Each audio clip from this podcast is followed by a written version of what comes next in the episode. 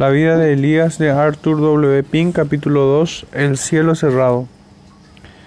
Vendrá el enemigo como río, mas el Espíritu de Jehová levantará bandera contra él. Isaías 59, 19. ¿Qué significa que el peligro vendrá como río? La figura aquí usada es gráfica y expresiva. Es la de una inundación anormal que produce la anegación de la tierra, la puesta en peligro de la propiedad y la vida misma una inundación que amenaza llevárselo todo consigo. Esta es una figura apta para describir la experiencia moral del mundo en general y de secciones especialmente favorecidas en particular. En diferentes periodos de la historia, repetidas veces la inundación del mal se ha desbordado alcanzando dimensiones tan alarmantes que ha parecido como si Satanás fuera a tener éxito en sus esfuerzos por derrumbar toda cosa santa que encontrar a su paso.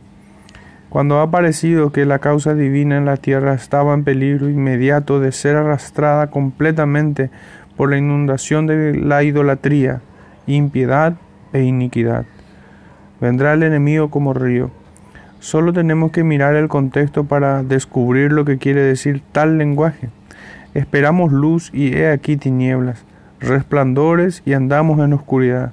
Palpamos la pared como ciegos y andamos a tiento como sin ojos, porque nuestras rebeliones se han multiplicado delante de ti, y nuestros pecados han atestiguado contra nosotros. El prevaricar y mentir contra Jehová, y tornar de en pos de nuestro Dios, el hablar calumnia y rebelión, concebir y proferir de corazón palabras de mentira.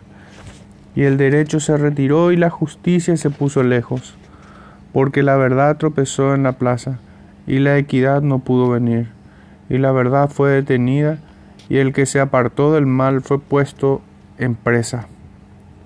Isaías 59, 9 al 15. No obstante, cuando el diablo ha inundado de errores mentirosos y el desorden ha llegado a predominar, el Espíritu de Dios interviene y desbarata los propósitos de Satanás. Los versículos solemnes que hemos leído más arriba describen fielmente las terribles condiciones que privaban en Israel bajo el reinado de Acab y su cónyuge pagana Jezabel. A causa de sus múltiples transgresiones, Dios había entregado al pueblo a la ceguera y a las tinieblas, y un espíritu de falsedad y locura poseía sus corazones. Por lo tanto, la verdad había tropezado en la plaza, pisoteada cruelmente por las masas. La idolatría se había convertido en la religión del Estado. La adoración a Baal estaba a la orden del día. La impiedad se había desenfrenado por todas partes. Ciertamente el enemigo había venido como río y parecía que no quedaba barrera alguna que pudiera oponerse a sus efectos devastadores. Fue entonces cuando el Espíritu del Señor levantó bandera contra él, haciendo pública demostración de que el Dios de Israel estaba grandemente enojado contra los pecados del pueblo e iba a visitar sus iniquidades sobre ellos. Esa bandera celestial y solitaria fue levantada por mano de Elías. Dios nunca se dejó a sí mismo sin testimonio en la tierra. En las épocas más oscuras de la historia humana, el Señor ha levantado y mantenido un testimonio para sí ni la persecución ni la corrupción han podido destruir eternamente, enteramente. En los días anti antediluvianos, cuando la tierra estaba llena de violencia y toda carne había corrompido sus caminos, Jehová tenía un Enoch y un Noé para actuar como sus portavoces. Cuando los hebreos fueron reducidos a una esclavitud abyecta en Egipto, el Altísimo envió a Moisés y a Aarón como embajadores suyos, y en cada periodo subsecuente de su historia les fue enviado un profeta tras otro. Así ha sido también durante el curso de la historia de la cristiandad, en los días de Nerón, en tiempos de Carlomagno e incluso en los tiempos del oscurantismo, a pesar de la oposición incesante del papado. La lámpara de la verdad nunca se ha extinguido. Asimismo, en este texto de Primera de Reyes 17, contemplamos de nuevo la fidelidad inmutable de Dios a su pacto al sacar a escena a uno que era celoso de su gloria y que no temía el denunciar a sus enemigos. después de habernos detenido a considerar el significado de la misión particular que Elías ejerció y de haber contemplado su misteriosa personalidad, pensemos ahora en el significado de su nombre. Es por demás sorprendente y revelador, ya que Elías puede traducirse por mi Dios es Jehová o Jehová es mi Dios. La nación apóstata había adoptado a Baal como su deidad, pero el nombre de nuestro profeta proclamaba al Dios verdadero de Israel. Podemos llegar a la conclusión segura, por la analogía de las escrituras, que fueron sus padres quienes le pusieron este nombre, probablemente bajo un impulso profético o como consecuencia de una comunicación divina. Los que están familiarizados con la palabra de Dios no considerarán esta una idea caprichosa. Lamec llamó a su hijo Noé, diciendo, Este nos aliviará o será un descanso para nosotros de nuestras obras. Génesis 5:29. Noé significa descanso o consuelo. José dio a sus hijos nombres expresivos de las diferentes provisiones de Dios. Génesis 41, 51, 52. El nombre de Ana dio, que dio a su hijo, primera de Samuel 1.20, y el que la mujer de Finés dio al suyo, primera de Samuel 4.19 al 22, son otras tantas ilustraciones. Observemos cómo el mismo principio se aplica también con referencia a muchos de los lugares que se mencionan en la escritura. Babel, Génesis 11.9, Berseba, Génesis 21.31, Masá y Meriba, Éxodo 17, 9, y Kabul, Primera de Reyes 9:13, son ejemplos característicos. Nadie, por cierto, que desee entender los escritos sagrados puede permitirse el no prestar atención especial a los nombres propios. La importancia de ellos se confirma en el ejemplo de nuestro Señor, cuando mandó al ciego lavarse en el estanque de Siloé, al añadirse inmediatamente, que significa si lo interpretes, si lo interpretares, enviado. Juan 9:7. También cuando Mateo describía el mandato del ángel a José de que el Salvador había de llamarse Jesús, el Espíritu le llevó a añadir, todo esto aconteció para que se cumpliese lo que fue dicho por el Señor, por el profeta que dijo, He aquí la Virgen concebirá y dará a luz un hijo, y llamará su nombre Emanuel, que declarado es, con nosotros Dios. 1, 22 al 23. Véanse también las palabras que interpretado es en Hechos 4, 36, Hebreos 7, 1 y 2. Vemos pues que el ejemplo de los apóstoles nos autoriza a extraer enseñanza de los nombres propios, ya que si no todos, muchos de ellos encierran verdades importantes. Ello debe hacerse modestamente y según la analogía de las escrituras y no con dogmatismo o con el propósito de establecer una nueva doctrina. Fácilmente se echa de ver con cuánta exactitud el nombre de Elías correspondía a la misión y el mensaje del profeta. Cuánto estímulo debía proporcionarle la meditación del mismo. También podemos relacionar con su nombre sorprendente el hecho de que el Espíritu Santo designara a Elías Tisvita, que significa denota el que es extranjero. Y, y debemos anotar también el detalle adicional que fuera de los moradores de Galaad, que significa rocoso, debido a la naturaleza montañosa de aquella tierra. En la hora crítica, Dios siempre levanta y usa tales hombres, los que están dedicados completamente a Él, separados del mal religioso de su tiempo, que moran en las alturas, hombres que en medio de la decadencia más espantosa mantienen en sus corazones el testimonio de Dios. Entonces, Elías Tisbita, que era de los moradores de Galaad, dijo a Acab, Vive Jehová Dios de Israel, delante del cual estoy, que no habrá lluvia ni rocío en estos años, sino por mi palabra. Primera de Reyes 17.1 este suceso memorable ocurrió unos 870 años antes de Cristo. Pocos hechos en la historia sagrada pueden compararse a este en dramatismo repentino, audacia extrema y en la sorprendente naturaleza del mismo. un hombre sencillo, solo, vestido con humilde atavío, apareció sin ser anunciado ante el rey apóstata de Israel como mensajero de Jehová y heraldo del juicio terrible. Nadie en la corte debía saber demasiado de él, si acaso alguno le conocía, ya que acababa de surgir de la oscuridad de Galaad para comparecer ante Acab con las llaves del cielo en sus manos. Tales son a menudo los testigos de su verdad que Dios usa. Aparecen y desaparecen a su mandato y no proceden de las filas de los influyentes o los instruidos.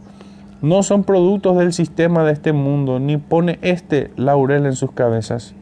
Vive Jehová Dios de Israel delante del cual estoy, que no habrá lluvia ni rocío en estos años, sino por mi palabra. La frase vive Jehová Dios de Israel encierra mucho más de lo que pueda parecer a primera vista. Nótese que no es simplemente vive Jehová Dios, sino Jehová Dios de Israel, que ha de diferenciarse del término más amplio Jehová de los ejércitos. Hay ahí por lo menos tres significados. Primero, Jehová Dios de Israel hace énfasis especial en su relación particular con la nación favorecida. Jehová era su rey, su gobernante, aquel al cual habían de dar cuentas con el que tenían un pacto solemne. Segundo, se informaba a Acab que Dios vive. Este gran hecho evidentemente había sido puesto en entredicho. Durante el reinado de un rey tras otro, Israel había escarnecido y desafiado a Jehová sin que se hubieran producido consecuencias terribles.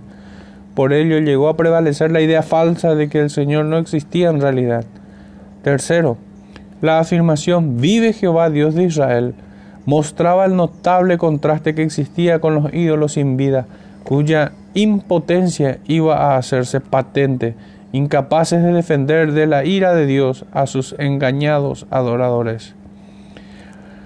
Aunque Dios, por sus propias y sabias razones, soportó con mucha mansedumbre los vasos de ira preparados para muerte, Romanos 9:22, no obstante, da pruebas suficientes y claras a través del curso de la historia humana de que Él es aún ahora el gobernador de los impíos y el vengador del pecado.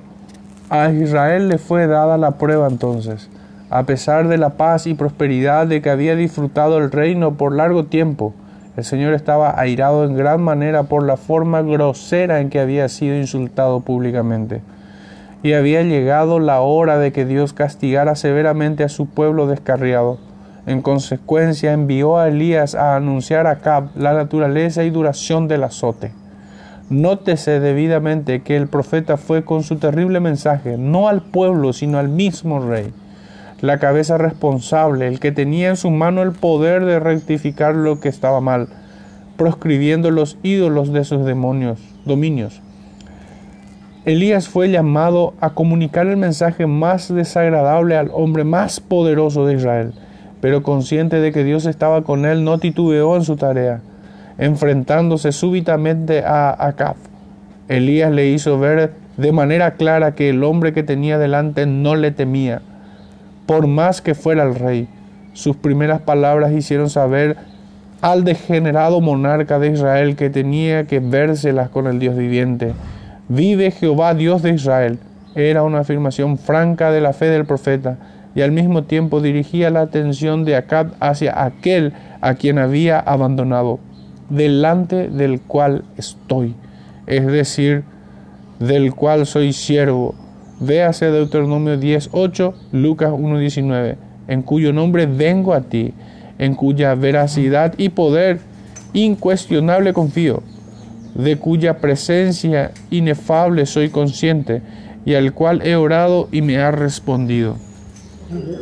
No habrá lluvia ni rocío en estos años, sino por mi palabra.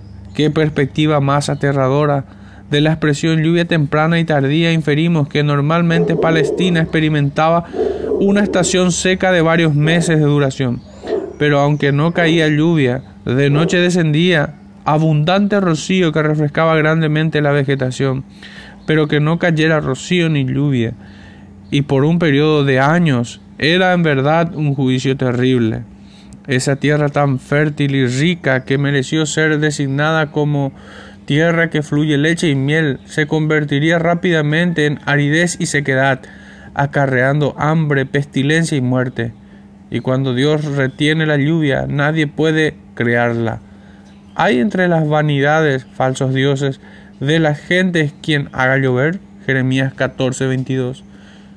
¿Cómo revela esto la completa impotencia de los ídolos y la locura de los que le rinden homenaje? La severa prueba con la que Elías se enfrentaba al comparecer ante Acab y pronunciar tal mensaje requería una fuerza moral poco común. Esta verdad se hace más evidente si prestamos atención a un detalle que parece haber escapado a los comentaristas y que solo es evidente por medio de la comparación cuidadosa de las diversas partes de la escritura. Elías dijo al rey, no habrá lluvia ni rocío en estos años mientras que en Primera de Reyes 18.1 la secuela de ellos es que pasados muchos, muchos días fue palabra de Jehová a Elías en el tercer año diciendo, Ve, muéstrate acá, y yo daré lluvia sobre la haz de la tierra. Por otra parte, Cristo declaró que muchas viudas había en Israel en los días de Elías, cuando el cielo fue cerrado por tres años y seis meses, que hubo una grande hambre en toda la tierra. Lucas 4:25. ¿Cómo podemos dar cuenta de esos seis meses? De la forma siguiente, cuando Elías visitó a Acab, ya hacía seis meses que la sequía había comenzado.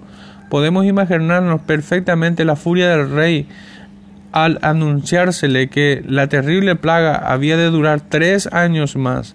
Sí, la desagradable tarea que Elías tenía ante sí requería resolución y valentía sin igual, y bien podemos preguntar cuál era el secreto de su gran coraje y cómo podemos explicarnos su fortaleza. Algunos rabíes judíos han mantenido que era un ángel, pero esto no es posible porque el Nuevo Testamento se nos dice claramente que Elías era hombre sujeto a semejantes pasiones que nosotros. Santiago 5:17. Sí, era solo un hombre. Sin embargo, no tembló en presencia de un monarca, aunque hombre tenía poder para cerrar las ventanas del cielo y secar los arroyos de la tierra. Pero la pregunta surge de nuevo ante nosotros. ¿Cómo explicar la plena certidumbre con que predijo la prolongada sequía y su confianza en que todo sería según su palabra? ¿Cómo fue que alguien tan débil en sí, mismo vino a ser poderoso en Dios para la destrucción de fortalezas? Puede haber tres razones del secreto del poder de Elías. Primero, la oración. Elías era hombre sujeto a semejantes pasiones que nosotros, y rogó con oración que no lloviese, y no llovió sobre la tierra en tres años y seis meses. Santiago 5:17. Obsérvese que el profeta no comenzó sus fervientes súplicas después de comparecer ante Acab, sino seis meses antes. Ahí está la explicación de su certidumbre y resolución ante el rey. La oración en privado era el manantial de su poder en público. Podía mantenerse con audacia en la presencia del monarca impío porque se había arrodillado humildemente ante Dios. Pero obsérvese también que el profeta rogó con oración ferviente. La suya no era una devoción formal y carente de espíritu que nada conseguía, sino de todo corazón ferviente y eficaz. Segundo, su conocimiento de Dios. Ello se adivina claramente en sus palabras a Acab. Vive Jehová Dios de Israel. Para él, Jehová era una realidad viva. El abierto reconocimiento de Dios había desaparecido en todas partes por lo que se refiere a las apariencias externas. No había un alma en Israel que creyese en su existencia, pero ni la opinión pública ni la práctica general podían influir en el ánimo de Elías. No podía ser de otro modo, cuando en su propio pecho tenía la experiencia que le permitía decir como Job, yo sé que mi Redentor vive. La infidelidad y el ateísmo de los demás no pueden hacer vacilar la fe del que ha comprendido por sí mismo a Dios. Ello explica el valor de Elías, como en una ocasión posterior explicó la fidelidad insobornable de Daniel y sus tres compañeros hebreos. El que conoce de verdad a Dios se esforzará. Daniel 11:32. Y no temerá al hombre. Tercero y último, su conocimiento de la presencia divina. Vive Jehová Dios de Israel, delante del cual estoy Elías no solo estaba seguro de la realidad de la existencia de Jehová, sino que también era consciente de estar en su presencia. El profeta sabía que, aunque aparecía ante la persona de Acab, estaba en la presencia de uno infinitamente mayor que todos los monarcas de la tierra, aquel delante del cual aún los más ilustres ángeles se inclinan en adoración. El mismo Gabriel no podía hacer una confesión más grande. Lucas 1.19.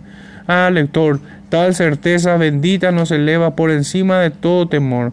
Si el Todopoderoso estaba con él, ¿cómo podía el profeta temer ante un gusano de la tierra?